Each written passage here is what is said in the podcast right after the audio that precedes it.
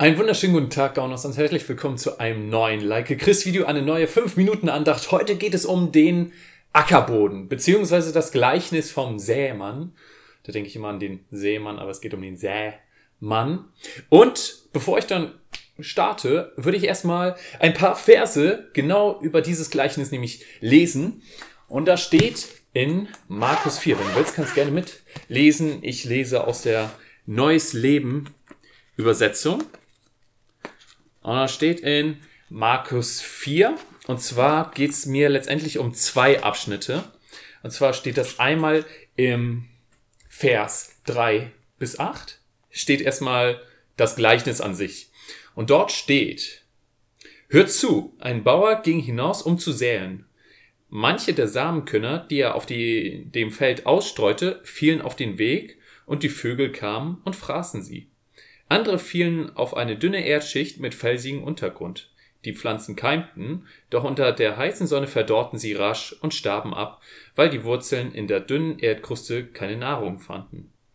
Andere fielen unter die Dorn, die rasch in die Höhe schossen und die zarten Halme erstickten, so dass sie keine Ehren trugen.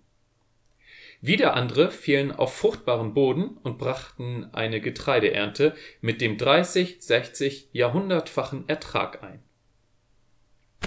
So. So viel erstmal zu dem Gleichnis. Also erstmal eine Story, wo man denkt, ja, gut, okay, da, wenn man die zum ersten Mal hört. Okay, Hammer. Ist also ein Bauer, der hat ein bisschen Glück und ein bisschen Pech irgendwie. Das Coole ist nur, Jesus erklärt zum Glück anschließend dieses Gleichnis, wie gut, dass da die Jünger nachgefragt haben. Und das lesen wir dann in Markus 4, Vers 14 bis 20. Und da steht, also da erzählt Jesus, der Bauer, von dem ich sprach, ist derjenige, der anderen Menschen Gottes Botschaft bringt. Der Same, der auf den harten Weg fällt, meint die Menschen, die die Botschaft hören, doch gleich kommt der Satan und nimmt ihnen alles weg. Die dünne Erdschicht mit dem felsigen Untergrund ist ein Beispiel für die Menschen, die die Botschaft hören und mit Freude aufnehmen. Aber wie bei jungen Pflanzen in einem solchen Boden reichen die ihre Wurzeln nicht sehr tief. Wenn sie wegen ihres Glaubens auf Schwierigkeiten stoßen oder verfolgt werden, geben sie wieder auf. Der mit den Dornen bewachsene Boden verweist auf die Menschen, die die gute Botschaft hören und annehmen. Doch sie wird von Alltagssorgen, den Verlockungen des Reichtums und dem Verlangen nach schönen Dingen übertönt, so dass keine Frucht daraus entstehen kann. Der gute Boden aber meint schließlich die Menschen, die Gottes Botschaft hören und annehmen und reiche Frucht bringen. 30, 60, ja hundertmal so viel wie gesät wurde. Okay, dieses Gleichnis beziehen wir oftmals auf verschiedene Arten von Menschen, also verschiedene Menschen. Ist ja logisch, weil Jesus tut es in dem Gleichnis ja auch. Das Ding ist nur, ein Mensch verläuft oder durchläuft verschiedene Phasen in seinem Leben und dort spielen dann diese verschiedenen Bereiche auch ähm, ja eine entscheidende Rolle. Denn zum Beispiel ein Mensch, der alles braucht, ja, der hat in seinem Leben alles, was er braucht, ist reich und so weiter, hat Geld und so weiter und tut das, was Gott ihm sagt. Ne? Gibt davon seinen entsprechenden Teil ab und so weiter. So gesehen ist er der gute Boden. Wenn dann aber eine Situation kommt und der verliert einen Teil seines Geldes oder einen Teil, einen Teil seines Reichtums, der denkt, ah shit, äh, ich weiß nicht, ob ich mir mein cooles Haus jetzt noch leisten kann. Ah, ich behalte mal lieber das gesamte Geld für mich.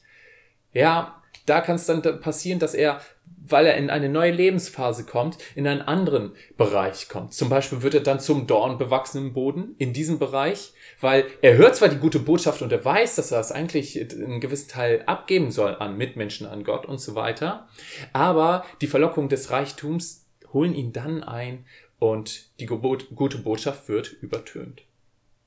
Und ich möchte dich an dieser Stelle einfach ermutigen, prüfe in welchen Bereichen und in welchen Phasen deines Lebens du welcher Boden bist. Ja, wenn du Bereiche hast, wo du schon der gute Boden bist, dann achte darauf, dass du auch der gute Boden bleibst. So wie in dem Beispiel, was ich gerade gebracht habe mit dem reichen Mann, dass du dann nicht irgendwann in einem falschen Bereich abdriftest. Und umgekehrt genauso, wenn du jetzt dich prüfst und merkst, okay, da sind bestimmte Bereiche, wo ich nicht der gute Boden bin, dann arbeite darauf hin, der gute Boden zu werden.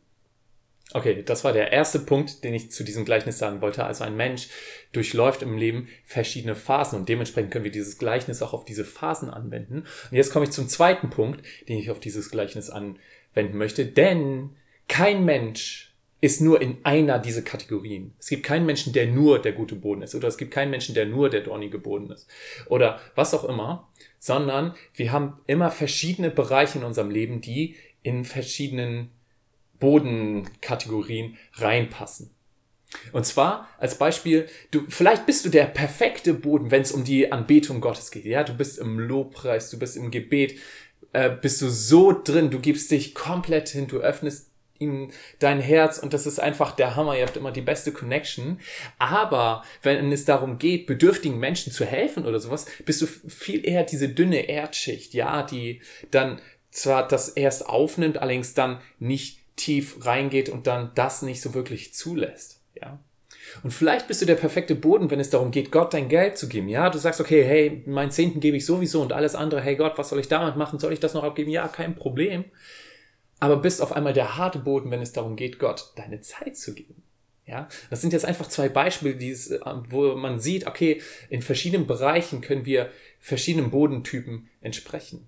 Und auch hier möchte ich dich genauso wie bei Punkt 1 ermutigen, prüfe einfach in jedem Bereich, welcher Boden du bist. Schau, okay, sei ganz selbstkritisch und sag einfach, okay, wo ist jetzt was? Wo bin ich welcher Bodentyp?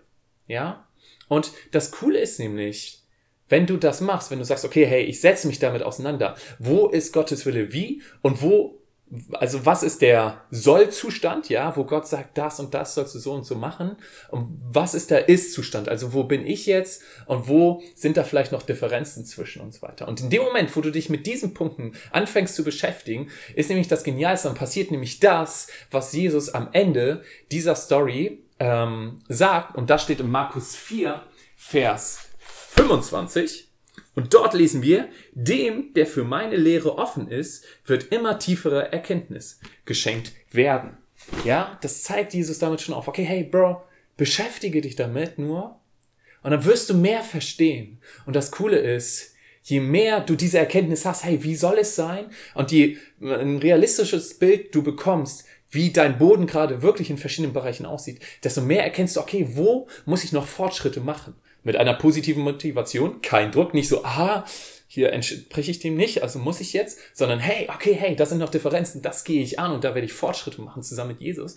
Und der Burner ist dann nämlich, diese Erkenntnis hilft dir also überall zu diesem Sollzustand zu kommen und das führt dann dazu, dass du in immer mehr Bereichen dieser gute Boden bist. Und wozu führt dieser gute Boden? Zu 30, 60, Jahrhundertfachen Ernte. Und das ist, denke ich, etwas, was wir uns alle nur wünschen und was das Beste ist, was wir hier auf der Erde ernten können. Dabei wünsche ich dir richtig, einen richtig guten und starken Segen. Und ja, das war's auch damit. Ich wünsche dir noch einen richtig guten neuen Start in die neue Woche und dann sehen wir uns beim nächsten Lecker Chris Video. Ciao.